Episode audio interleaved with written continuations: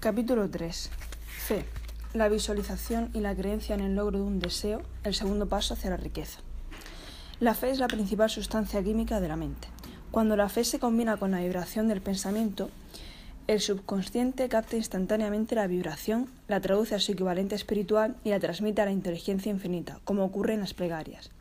Las emociones de la fe, el amor y el sexo son las más poderosas de las principales emociones positivas. Cuando se combinan las tres, tienen el efecto de colorear la vibración del pensamiento de tal manera que éste alcanza instantáneamente el, subconsciente, donde se convierte en su equivalente espiritual, la única forma que induce una respuesta de la inteligencia infinita. El amor y la fe son psicológicos, están relacionados con el lado espiritual del ser humano. El sexo es puramente biológico y está relacionado únicamente con el lado físico. La combinación o mezcla de estas tres emociones tiene como consecuencia la apertura de una línea directa de comunicación entre la mente finita y racional del ser humano y la inteligencia infinita. ¿Cómo fomentar la fe? He aquí un planteamiento que le proporcionará al lector una mayor comprensión de la importancia que adquiere el principio de autosugestión en la conversión del deseo en su equivalente físico o monetario, y que es el siguiente. La fe es un estado mental que se puede inducir o crear por medio de afirmaciones o de instrucciones repetidas al subconsciente, a través del principio de autosugestión. Para ilustrarlo vamos a considerar el propósito por el que el lector está supuestamente leyendo este libro. El objetivo es, naturalmente, adquirir la capacidad de convertir el impulso del pensamiento intangible del deseo en su homólogo físico, por ejemplo, el dinero. Si uno sigue las instrucciones contenidas en los capítulos sobre la autosugestión y el subconsciente, resumidas en el capítulo de la autosugestión, puede convencer a su subconsciente de que cree que recibirá lo que pide, de modo que actuará conforme a esta creencia, la cual su subconsciente le devolverá en forma de fe junto con unos planes definidos para procurarle aquello que desea. El método... Madre mía, se me va la voz. El método a partir del cual uno intensifica la fe allí donde todavía no existe es extremadamente difícil de describir, casi tan difícil de hecho como sería describirle el color rojo a un, a un invidente que nunca ha visto este color y que no tiene nada con qué compararlo. La fe es un estado mental que uno puede intensificar a voluntad una vez domine los trece principios, pues se agranda voluntariamente con la aplicación y el uso de dichos principios. La repetición de órdenes al subconsciente es el único método conocido para intensificar voluntariamente la emoción de la fe. Quizás el significado quede más claro con la explicación de por qué las personas a veces se convierten en delincuentes, tal y como planteó un famoso criminólogo. La primera vez que las personas entran en contacto con la delincuencia la detestan. Si siguen en contacto durante cierto tiempo se, se acostumbran a ella y la toleran. Si el contacto se prolonga lo suficiente, finalmente la aceptan y se dejan influir por ella. Esto equivale a decir que cualquier impulso del pensamiento que se transmite repetidamente al subconsciente, éste finalmente lo acepta y actúa sobre él, y procede a traducirlo en su equivalente material con el procedimiento más práctico que haya disponible. Con respecto a esto, consideremos de nuevo la afirmación todos los pensamientos que se han emocionalizado, cargado de emociones, y combinado con la fe, inmediatamente empiezan a convertirse en su equivalente u homólogo físico. Las emociones, o la parte emotiva de los pensamientos, son los elementos que, que, les dan vitalidad y acción a estos. Las emociones de la fe, el amor y el sexo, cuando se combinan con un impulso del pensamiento dado, le proporcionan una actividad mayor que la que podría darle cualquiera de estas emociones individualmente. No solo los impulsos del pensamiento que se han combinado con la fe pueden alcanzar e influir en el subconsciente, sino también aquellos que se han mezclado con cualquier emoción positiva o negativa. De esta afirmación uno comprenderá que el subconsciente puede convertir en su equivalente físico un impulso del pensamiento de naturaleza negativa o destructiva tan rápidamente como lo haría con un pensamiento de naturaleza positiva o constructiva. Esto explica el extraño fenómeno que experimentan millones de personas al que se refieren como desgracia o mala suerte. Millones de personas creen que están condenadas a ser pobres o a fracasar porque existe alguna fuerza extraña sobre la que creen no tener ningún control. Ellas mismas son las creadoras de sus propias desgracias por su creencia negativa, que capta el subconsciente y la traduce a su equivalente físico. Este es el lugar apropiado para indicar de nuevo que uno podrá beneficiarse si transmite cualquier deseo que desee traducir a su equivalente físico o económico a su subconsciente con un estado de esperanza o creencia de que realmente tendrá lugar dicha conversión. Su creencia o fe es el elemento que determina la acción de su, subconsciente. No hay nada que le impida engañar a su subconsciente cuando le da instrucciones a través de la autosugestión, tal y como yo lo logré con el subconsciente de mi hijo. A fin de que este engaño sea más realista, uno puede comportarse tal y como lo haría si ya estuviera en posesión del objeto material que desea cuando invoque a su subconsciente. El subconsciente convertirá en su equivalente físico con los medios disponibles más directos y prácticos cualquier orden que se le exija siempre que uno crea o tenga fe en que dicha orden se llevará a cabo. Seguramente ya, se haya dicho suficiente para proporcionar un punto de partida a partir del cual uno puede, a través de la experiencia y la práctica, adquirir la capacidad de combinar la fe con cualquier orden dada al subconsciente. La perfección llegará con la práctica. No puede llegar con la simple lectura de las instrucciones. Si es cierto que uno puede convertirse en un delincuente cuando se asocia con la delincuencia, y se trata de un hecho conocido, entonces es igualmente cierto que uno puede desarrollar la fe si le sugiere voluntariamente a su subconsciente que tenga fe. La mente al final termina encargándose de la naturaleza de las influencias que la dominan. Si el lector comprende esta verdad, entenderá también por qué es esencial fomentar el dominio de las emociones positivas en la mente y ahuyentar y eliminar las emociones negativas. Una mente dominada por emociones positivas se convierte en un domicilio favorable para el estado mental llamado fe. Una mente tan dominada puede a voluntad darle instrucciones al subconsciente y éste las aceptará y actuará sobre ellas inmediatamente. La fe es un estado mental que puede inducirse con autosugestión. A lo largo de todas las épocas, los fanáticos religiosos han, exhortado a la humanidad combatente a tener fe en este y ese aquel dogma creado, pero han obviado decirles a las personas cómo tener fe. No han mencionado que la fe es un estado mental y que puede inducirse con Autosugestión. En un lenguaje que todo ser humano normal pueda comprender, vamos a escribir todo lo que se sabe sobre, el principio a partir del que se puede crear fe allí donde ya no existe. Uno debe tener fe en uno mismo, fe en el infinito. Antes de empezar, el lector debería recordar de nuevo que la fe es el elixir eterno que da vida, poder y acción al impulso del pensamiento. Vale la pena leer la frase anterior una segunda vez y una tercera y una cuarta. Es digna de leerla en voz alta. Voy a leerla otra vez. La fe es el elixir eterno que da vida, poder y acción al impulso del pensamiento. La fe es el punto de partida de toda acumulación de riquezas. La fe es la base de todos los milagros y los misterios que no pueden ser explicados según los principios de la ciencia. La fe es el único antídoto conocido contra el fracaso. La fe es el elemento, la sustancia química, que cuando se combina con el rezo establece una comunicación directa con inteligencia infinita. La fe es el elemento que transforma la vibración ordinaria del pensamiento creada por la mente finita de hombre en su equivalente espiritual. La fe es el único elemento a través del cual el hombre puede dominar y utilizar la fuerza cósmica de la inteligencia infinita. Es posible demostrar cada una de las anteriores afirmaciones. La prueba es simple y fácilmente demostrable. Está envuelta en el principio de autosugestión. Por consiguiente, centraremos nuestra atención en el tema de la autosugestión para descubrir qué es y lo que es capaz de lograr. Es un hecho conocido que uno finalmente termina por creer cualquier cosa, cualquier cosa que se repita a sí mismo, tanto si la declaración es verdadera como si es falsa. Si una persona repite una mentira y una y otra vez, finalmente la aceptará como una verdad. Es más, creerá que es cierta. Cualquier persona es lo que es por los pensamientos dominantes que permite que ocupen su mente. Los pensamientos que una persona acoge deliberadamente en su propia mente, que fomenta con entusiasmo y que combina con una o varias emociones, constituyen las fuerzas motivadoras que dirigen y controlan todos sus movimientos, conductas y hazañas. Ahora podemos plantear el enunciado de una verdad muy importante. Los pensamientos que se combinan con cualquier emoción constituyen una fuerza magnética que atrae de las vibraciones del éter otros pensamientos similares o relacionados.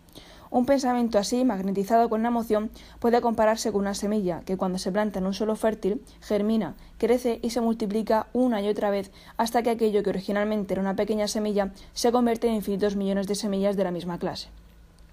El éter es una gran masa cósmica de fuerzas eternas de, vibración. Está constituido tanto por vibraciones destructivas como constructivas.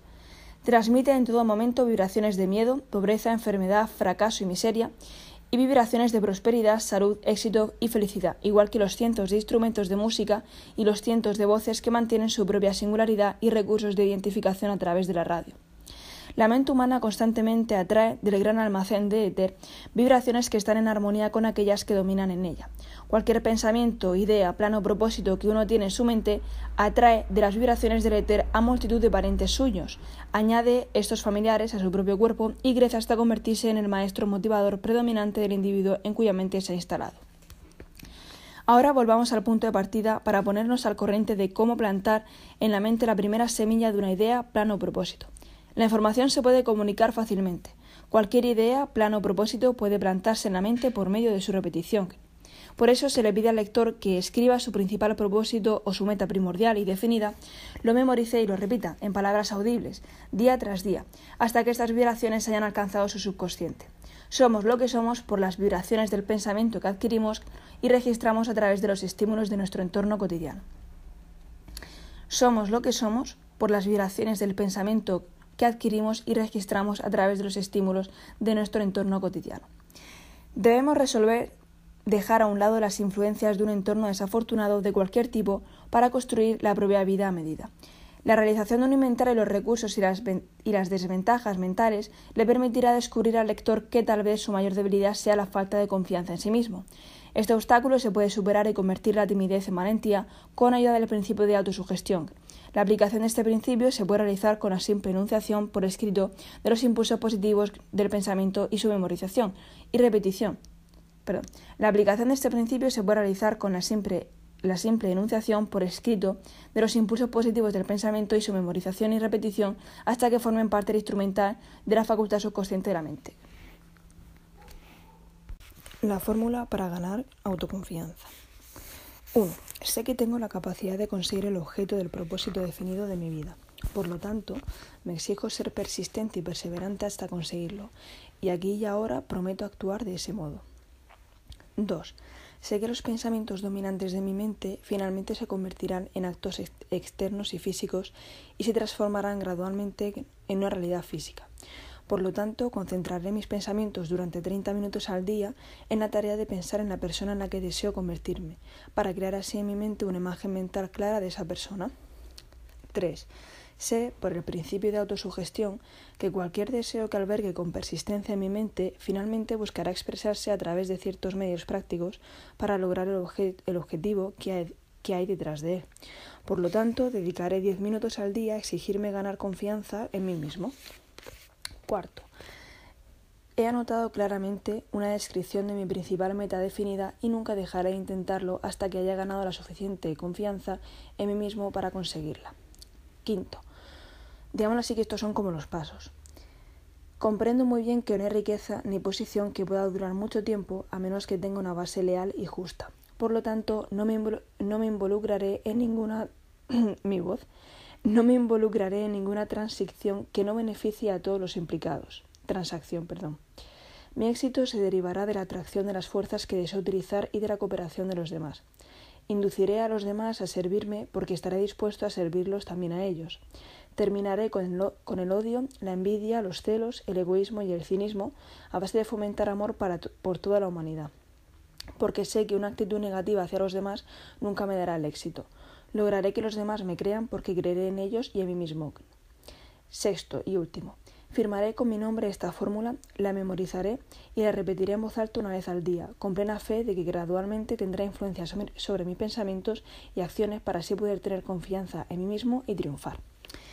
Tras esta fórmula, hay una ley de la naturaleza que ningún ser humano ha sido capaz de explicar. Ha desconcertado a los científicos de todos los tiempos. Los psicólogos han llamado a esta ley autosugestión y así es como se la conoce. El nombre tiene poca importancia. Lo que importa es que funciona para la gloria, para la gloria y el progreso de la humanidad si se utiliza de manera constructiva. Asimismo, si se utiliza de un modo destructivo, destruirá con la misma facilidad.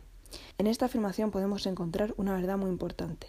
Los que se vienen abajo en las derrotas y terminan sumidos en la pobreza, la miseria y la angustia, lo hacen por la aplicación negativa del principio de autosugestión. La causa se halla en el hecho de que todos los impulsos del pensamiento tienen tendencia a vestirse de su equivalente físico. El subconsciente, el laboratorio químico en el que los impulsos del pensamiento se combinan y preparan para traducirse a la realidad física, no distingue entre impulsos del pensamiento positivos o negativos. Trabaja con el material que le proporcionamos a través de estos. El subconsciente puede hacer realidad con la misma sencillez un pensamiento motivado por el miedo como un pensamiento guiado por el coraje o la fe. Las páginas de la historia de la medicina están repletas de ejemplos de casos de suicidio sugestivo. Un hombre puede suicidarse con la misma eficacia tanto mediante sugestión negativa como a partir de otros medios. En una ciudad del medio oeste de Estados Unidos, un banquero llamado Joseph Grant tomó prestada una gran suma de dinero del banco sin el permiso de los directores y la perdió en el casino. Una tarde el examinador bancario se dirigió al banco y comenzó a revisar las cuentas. Joseph se fue, pagó por una habitación en un hotel del barrio y cuando lo encontraron tres días después estaba tumbado en la cama, gimiendo y llorando y repitiendo una y otra vez las palabras Dios mío, esto me va a matar, no puedo soportar esta vergüenza. Al poco tiempo estaba muerto. Los médicos declararon el caso de suicidio mental. Del mismo modo que la electricidad hace girar las ruedas de la industria y presta unos buenos servicios si se hace un buen uso de ella o termina con la vida si se lo utiliza de forma incorrecta, la ley de autosugestión llevará a uno a lograr paz y prosperidad o lo hundirá en el valle de la miseria, el fracaso y la muerte según su grado de comprensión y la aplicación que haga de ella. Si uno llena su mente de miedo, dudas y falta de confianza en su capacidad de conectar y emplear las fuerzas de la inteligencia infinita, la ley de autosugestión adoptará este mismo espíritu de incredulidad y lo usará como patrón a partir del cual su subconsciente lo convertirá en su equivalente físico. Esta afirmación es tan verdadera como la afirmación esta afirmación es tan verdadera como la afirmación de que 2 más 2 son 4. Así como el viento arrastra un barco al este y al otro al oeste, la ley de la autosugestión nos elevará o hundirá dependiendo de cómo orientemos las velas del pensamiento. La ley de la autosugestión, a través de la cual una persona puede alcanzar unos niveles de éxito inimaginables, está bien descrita en los siguientes versos. Si crees que estás vencido, lo estás. Si crees que no te atreves, así es. Si te gusta ganar pero crees que no puedes, es casi seguro que no lo lograrás. Si crees que perderás, estás perdido, porque la vida nos muestra que el éxito empieza en la voluntad del hombre, todo está en nuestro estado de ánimo. Si crees que eres superior, así es. Has tenido que pensar alto para ascender, has tenido que estar seguro de ti mismo para poder obtener alguna recompensa. Las batallas de la vida no siempre favorecen a los hombres más fuertes o más rápidos, pues tarde o temprano el hombre que gana es aquel que cree poder hacerlo. Si el lector observa las palabras en cursiva, comprenderá el profundo significado que tenía en mente eh, el poeta. Las palabras en cursiva son las de crees, estado de ánimo, pensar, seguro de ti mismo y poder hacerlo. En alguna parte de nuestra, de nuestra estructura, tal vez en nuestras neuronas, se haya dormida la semilla del logro, la cual, si despertara y entrara en acción, nos llevaría a unas alturas que tal vez nunca esperamos alcanzar. Igual que un virtuoso puede sacar los sonidos más bellos de las cuerdas de un violín, uno puede despertar al genio que duerme en su interior y hacer que lo lleve hacia arriba, hacia cualquier objetivo que desee lograr. Abraham Lincoln fracasó en todo lo que intentó hasta tener bien cumplidos los 40 años. Fue un don nadie Vale. Fue un don nadie hasta que una gran experiencia apareció en su vida. Despertó al genio durmiente que tenía en su corazón y su mente y le dio al mundo uno, de sus mejores hombres. Esta experiencia se combinó con emociones de tristeza y de amor. Le llegó a través de Anne Rutledge, la única mujer a la que amó verdaderamente. Se sabe que la emoción del amor es muy semejante al estado de ánimo llamado fe por el hecho de que el amor se aproxima mucho a la traducción de los impulsos del pensamiento en su equivalente espiritual. Durante la investigación que llevé a cabo, consistente en, analizar la vida, las obras y los logros de cientos de hombres que obtuvieron resultados magníficos, descubrí la influencia del amor de una mujer en casi todos los casos. La emoción del amor en el corazón y el cerebro humanos crea un campo magnético favorable que provoca una afluencia de las vibraciones más altas y buenas que inundan el éter. Si uno desea tener pruebas del poder de la fe, puede leer los logros de hombres y mujeres que lo han empleado. Jesús de Nazaret encabeza la lista. El cristianismo es la mayor fuerza que ha influido en las mentes de los seres humanos. La base del cristianismo es la fe, independientemente de cuántas personas hayan desvirtuado o mal interpretado el significado de esta gran fuerza y de cuántos dogmas y credos hayan creado en su nombre, pues no reflejan sus principios. La, esencia de las enseñanzas y los logros de Cristo, que pueden haberse interpretado como milagros, no fueron ni más ni menos que fe. Si existe el fenómeno de los milagros, estos se deben únicamente al estado de ánimo llamado fe. Algunos maestros de la religión y muchos de los que se consideran cristianos no comprenden ni practican la fe. Consideremos el poder de fe tal y como nos lo mostró un hombre muy conocido por toda la civilización, Mahatma Gandhi, de la India. Este hombre es uno de los ejemplos conocidos más sorprendentes que tiene el mundo de, de las posibilidades de la fe. Gandhi ejerció más poder que ninguno de sus contemporáneos y eso a pesar de que no dispuso de ninguna de las herramientas ortodoxas del poder, tales como dinero, barcos de batalla, soldados ni armas. Gandhi no tenía dinero, no tenía hogar y no poseía un traje, pero tenía poder. ¿Cómo lo obtuvo? Lo creó a partir de su comprensión del principio de la fe y mediante su capacidad de trasplantar esta fe a las mentes de 200 millones de personas. Gandhi logró, mediante la influencia de la fe, aquello que el ejército más poderoso de la tierra no ha podido ni podrá lograr jamás con soldados y armas. Logró la increíble hazaña de influir sobre 200 millones de mentes para unirse y moverse al unísono como si fueran una solamente. ¿Qué otra fuerza en la tierra, aparte de la fe, podría hacer algo así? Llegará un día en el que los trabajadores y los empresarios descubrirán las posibilidades de la fe. Este día está amenazando.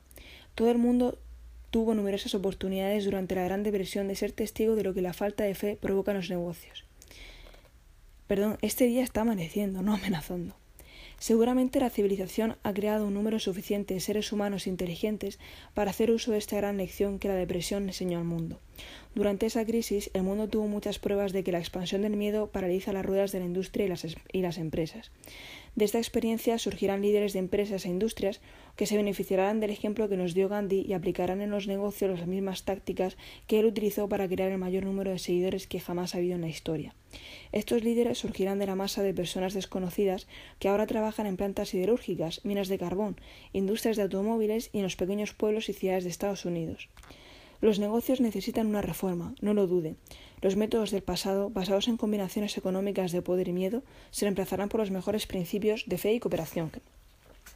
Los trabajadores tendrán un mejor sueldo diario, recibirán beneficios del negocio, los mismos que aquellos que suministran el capital, pero primero deben dar más a sus jefes y detener a la fuerza esta batalla y regateo a expensas del público. Deben ganarse el derecho a obtener beneficios. Además, y este es el aspecto más importante, estarán orientados por líderes que comprenderán y aplicarán los principios de Mahatma Gandhi. Solo de esta manera los líderes lograrán que sus seguidores tengan el espíritu de completa cooperación que constituye el poder en su forma más elevada y duradera. Esta estupenda etapa industrial en la que vivimos y de la que estamos emergiendo les ha quitado el alma a las personas. Sus líderes han dirigido a los demás como si fueran piezas de una máquina. Los empleados a quienes han, han regateado les obligaron a hacerlo, a expensas de todos los implicados para recibir y no dar. La consigna del futuro será felicidad y satisfacción humana, y cuando se haya alcanzado ese estado de ánimo, la producción se encargará de sí misma con más eficacia de lo que jamás ha logrado cuando las personas no hicieron ni pudieron mezclar la fe y los intereses personales con su trabajo.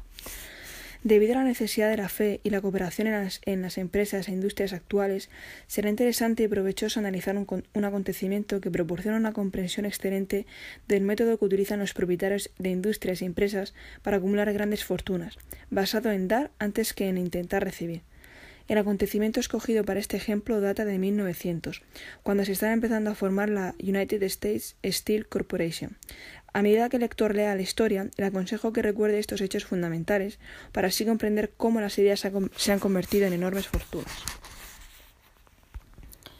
La gran United States Steel Corporation nació en la mente de Charles Schwab, en forma de una idea que creó con su imaginación. 2. Combinó la fe con su idea. 3. Formuló un plan para transformar su idea en una realidad física y económica. 4. Llevó su plan a la acción con su famosa conferencia en la University Club. 5. Aplicó y se ciñó a su plan con persistencia y lo apoyó con determinación hasta que lo hubo llevado a cabo. 6. Allanó el camino hacia el éxito con un deseo ardiente de triunfar.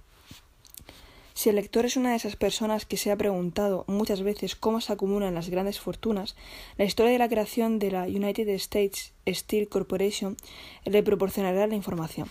Si tiene alguna duda sobre el hecho de que los seres humanos puedan pensar y hacerse ricos, esta historia debería ahuyentar estas dudas porque podrá ver con claridad la aplicación de gran parte de los trece principios descritos en este libro. Esta increíble descripción del poder de una idea pertenece a John Lowell, del periódico New York World Telegram, por cuya cortesía la reproducimos aquí. Un bonito discurso de sobremesa por mil millones de dólares. Cuando aquella tarde del 12 de diciembre de 1900 se reunieron unas 80 personas de la nobleza financiera de la nación en el salón de banquetes del University Club en la Quinta Avenida para rendir honor a un joven del oeste, ni la mitad de ellos podía sospechar que estaban a punto de presenciar el episodio más significativo de la historia industrial de Estados Unidos. Edward Simmons y Charles Stewart Smith, llenos de gratitud por la pródiga hospitalidad que Charles Schwab les había ofrecido durante su recién visita a Pittsburgh, habían organizado la cena para presentar a aquel empresario del acero de 38 años a la Sociedad de Banqueros del Este de Estados Unidos. Sin embargo, no esperaban que magnetizase de ese modo la convención. En realidad advirtieron de que los corazones que había bajo las camisas de Nueva York no reaccionarían a la oratoria y que si no quería aburrir a los Stillman, los Harriman y los Vanderbilt, sería mejor que se limitara a hablar 15 o 20 minutos de intrascendencias graciosas y que lo dejara ahí. Incluso John Pierre Morgan, que estaba sentado a la derecha de Shaw con una dignidad imperial, quiso agradecer muy brevemente su presencia en la mesa del banquete. Y por lo que respecta a la prensa y al público, todo el asunto tuvo una tuvo perdón, tan poca trascendencia trascendencia que no se encontró ni una sola mención en los periódicos al día siguiente. Así, los dos anfitriones y sus distinguidos invitados probaron los habituales siete u ocho platos. Hubo muy poca conversación y la que hubo fue muy moderada. Algunos de los banqueros y los agentes de la bolsa habían conocido a Schwab, cuya carrera había florecido a lo largo de los bancos del río Monongahela, pero ninguno de ellos lo conocía bien. Sin embargo, antes de que terminara la tarde, todos, y con ellos Money Master Morgan, iban a perder la cabeza por él, y un bebé de mil millones de dólares, la United States Steel Corporation, iba a concebirse. Tal vez sea una lástima para la historia que no exista ningún registro del discurso de Charles Schwab en aquella cena. Repitió algunas partes de este un tiempo más tarde, en una reunión similar con los banqueros de Chicago. Y todavía más adelante, cuando el gobierno inició un pleito para liquidar la Steel Trust, dio su propia versión, desde el estrado, de las observaciones que motivaron a Morgan a involucrarse en el frenesí de la actividad financiera. Es probable, sin embargo, que fuera un discurso casero, con errores gramaticales. Los perfeccionismos del lenguaje nunca le interesaron a Schwab, y lleno de, refranes combinados con ingenio. Pero aparte de todo esto, tuvo un poder y un efecto galvánico sobre el capital estimado de 5.000 millones de dólares que representaban los comensales. Cuando terminó la reunión seguía hechizada, a pesar de que Schwab había hablado durante 90 minutos. Morgan condujo al orador y una ventana apartada, a una, a una ventana apartada, donde balanceando las piernas desde un asiento alto e incómodo hablaron durante una hora más. La magia de la personalidad de Schwab se había puesto en acción con todo su esplendor, pero lo que fue más importante y perdurable fue el programa claro y completo que presentó para el ensalzamiento del, acero. Muchos otros hombres habían intentado interesar a Morgan para montar conjuntamente un trust o tras, no sé cómo se pronuncia, del acero, a partir de combinaciones con empresas de galletas, cables y flejes, azúcar, goma, whisky, aceite o goma de mascar. John Gates, jugador de apuestas, lo había instado a ello, pero Morgan desconfió de él. Los hermanos Moore, Bill y Jim, mayoristas de Chicago que habían fusionado una fosforera y una empresa de galletas, se lo pidieron con insistencia y no lo, y no lo lograron. Elbert Gary, el sacrosanto abogado del Estado, quiso acogerlo, pero no llegó a ser lo suficiente grande para impresionarlo, hasta que la elocuencia de Schwab ascendió a Morgan hasta una altura en la que pudo visualizar los sólidos resultados de la misión financiera más desafiante jamás concebida, el proyecto era visto como un sueño delirante de chiflados. El magnetismo financiero que empezó hace una generación a atraer a miles de empresas pequeñas, a veces mal supervisadas, a una gran combinación competente, se volvió operativo en el mundo del acero gracias al ingenio de aquel jovial pirata de los negocios, John Gates. Gates ya había formado la American Steel and Wire Company a partir de una cadena de pequeñas empresas, y junto con Morgan había creado la Federal Steel Company. Las empresas National Tube y American Bridge fueron dos empresas más de Morgan, y los hermanos Moore habían renunciado al negocio de los fósforos y las galletas para fundar el grupo americano Team Plate, Steel Hub, Sheet Steel y la National Steel Company. Anda que los nombres. Sin embargo, al lado del gigantesco trust vertical de Andrew Carnage, perteneciente y dirigido por 53 accionistas, estas otras combinaciones eran insignificantes. Tal vez podían combinarse hasta saciarse, pero ni siquiera todas juntas podrían hacerme ya en la organización de Carnage y Morgan lo sabía. El excéntrico viejo escocés también lo sabía. desde las magníficas alturas del esquivo Castle había visto, primero divertido y luego con, con resentimiento, los intentos de las pequeñas empresas de Morgan de entrometerse en su negocio. Cuando esos intentos se volvieron demasiado descarados, el temperamento de Carnage se convirtió en ira y en deseos de venganza. Decidió duplicar cada una de las fábricas que poseían sus rivales. Hasta el momento no había estado interesado en los cables, las tuberías, los flejes ni las planchas. En lugar de eso, estaba encantado de vender a tales compañías el acero en bruto y dejar que lo trabajaran como quisieran. Ahora, con Schwab como jefe y lugarteniente capaz, pensó en poner a sus enemigos entre la espada y la pared. Así fue como Morgan vio la solución a su problema de combinaciones en el discurso de Charles Schwab. Un trus sin el gigante de Carnage no sería ningún trus. Sería, como dijo un escritor, como un pastel de ciruelas sin ciruelas.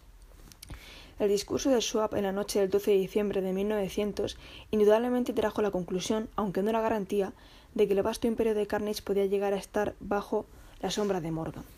Habló del futuro mundial del acero, de reorganización para lograr más eficiencia, de especialización, de deshacerse de empresas improductivas y de la concentración de los esfuerzos en las empresas florecientes, del ahorro en el tráfico del mineral, del ahorro en los departamentos directivos y administrativos y de captar mercados extranjeros. Más que eso, les dijo a los bucaneros dónde yacían los errores de su piratería habitual. Sus objetivos, inferior, habían sido crear monopolios, aumentar precios y atribuirse grandes beneficios por el privilegio. Schwab condenó el sistema de la manera más sincera. La poca visión de tal política, dijo a sus oyentes, yacía en el hecho de que restringía el mercado en una era en la que todo pedía expandirse. Con el abaratamiento del coste del acero, argumentó, se, crearía un crearía un mercado que siempre estaría en expansión, se idearían más usos del acero y se capturaría una porción considerable del comercio mundial. De hecho, aunque no lo sabía, Schwab fue un apóstol de la moderna producción en masa. Así llegó a su fin la cena en el University Club. Morgan se fue a casa a reflexionar sobre las optimistas predicciones de Schwab. Schwab volvió a Pittsburgh a dirigir el negocio siderúrgico para We Andra Carnage, mientras que Gary y el resto volvieron a sus teletipos a especular, anticipando la siguiente maniobra. No transcurrió mucho tiempo. Morgan tardó aproximadamente una semana en digerir el festín de motivos que Schwab le había planteado. Cuando se hubo asegurado de que no iba a sufrir ninguna indigestión financiera, llamó a Schwab y se encontró a un joven más bien tímido. Al señor Carnage, le dijo Schwab, quizás no le alegraría mucho descubrir que el presidente de su conglomerado de empresas había estado flirteando con el emperador de Wall Street, lugar que Carnage había acordado no pisar jamás. Entonces John Gates, que hacía de intermediario entre Morgan y Schwab, sugirió que si Schwab estuviera casualmente de paso en el Hotel Bellevue, o como se diga, de Filadelfia, Morgan podía coincidir con él allí. Con él allí. Cuando Schwab llegó, sin embargo, Morgan se hallaba enfermo en su casa de Nueva York y, presionado por el hombre mayor, viajó a Nueva York y se presentó en la puerta de la biblioteca del financiero. Actualmente, ciertos historiadores de la economía han profesado la creencia de que esta historia, de principio a fin, fue planificada por Andrew Carnage, que aquella cena en honor a Schwab, el famoso discurso, la convención dominical entre Schwab y el rey del dinero, fueron sucesos que el asunto escocés había preparado de antemano. La verdad es precisamente lo contrario. Cuando llamaron a Shaw para cerrar el trato, ni siquiera sabía que el pequeño jefe, como llamaban a Andrew, prestaría atención a una oferta de venta, particularmente a un grupo de hombres quienes Andrew consideraba que estaban dotados de algo menos que la beatitud. Pero Shaw asistió a la reunión con seis hojas escritas a mano llenas de datos que, según él, representaban el valor físico y la capacidad potencial de ganancias de cada empresa metalúrgica que consideraba una estrella esencial en el nuevo firmamento del metal.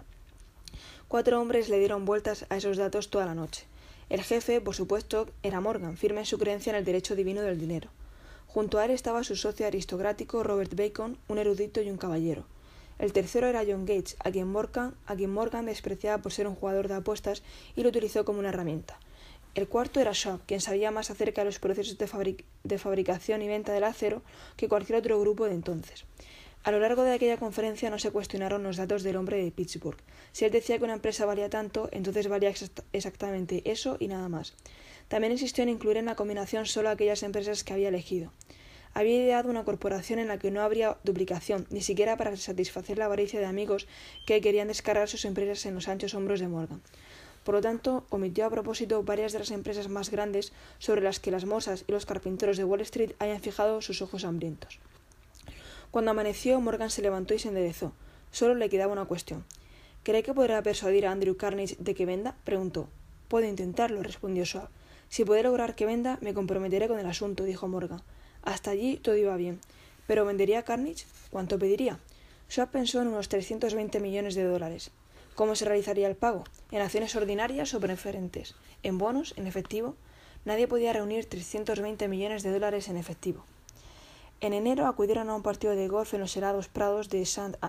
Andrews, en Westchester. Andrew envuelto en jerseys para protegerse del frío y Charlie hablando sobre trivialidades, como era habitual, para mantener el buen humor pero no mencionaron ni una sola palabra sobre, negocios hasta que ambos se sentaron en la cálida sala de la casa de campo de Carnage.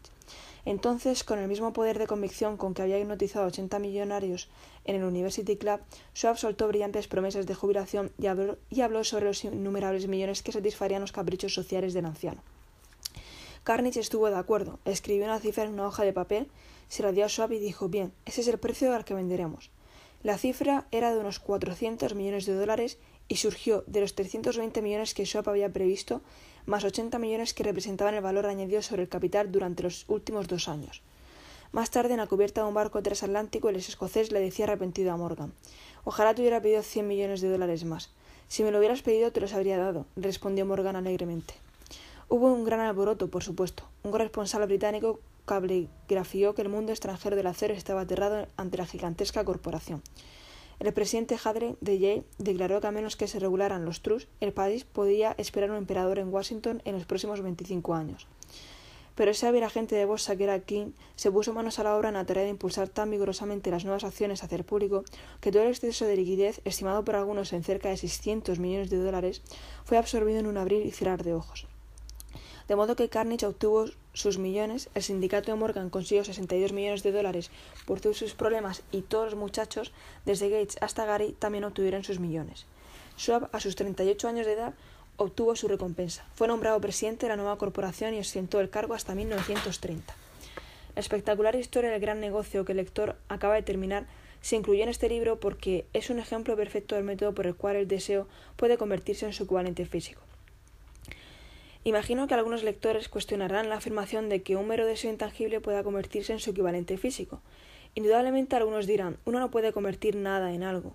La respuesta está en la historia de la United States Steel Corporation.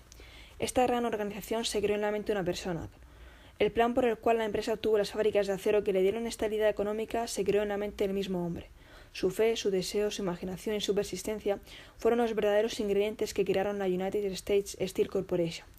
Las fábricas de acero y la maquinaria que adquirió la empresa después de que existiera legalmente fue el secundario, pero un análisis detallado revelará el hecho de que el valor de las propiedades adquiridas por la corporación aumentó en unos 600 millones de dólares por la mera transacción que las consolidó bajo una sola directiva. En otras palabras, la idea de Charles Schwab, sumada a la fe que contagió a Morgan y a los demás, dio unos beneficios de unos 600 millones de, de dólares. Una suma considerable por una sola idea.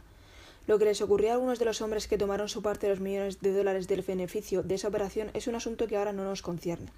El aspecto importante del sorprendente logro es que constituye una prueba incuestionable de la sensatez de la filosofía escrita en este libro, porque esta filosofía fue la urdimbre y la trama de toda la operación. Además, la viabilidad de la filosofía la constata el hecho de que la United States Steel Corporation prosperó y se convirtió en una de las empresas más ricas y poderosas, y poderosas de Estados Unidos. Dio empleo a miles de trabajadores, desarrolló nuevas aplicaciones del acero y abrió nuevos mercados, mostrando así que los 600 millones de beneficio que produjo la idea de Schwab estaban bien merecidos. La riqueza empieza con un pensamiento.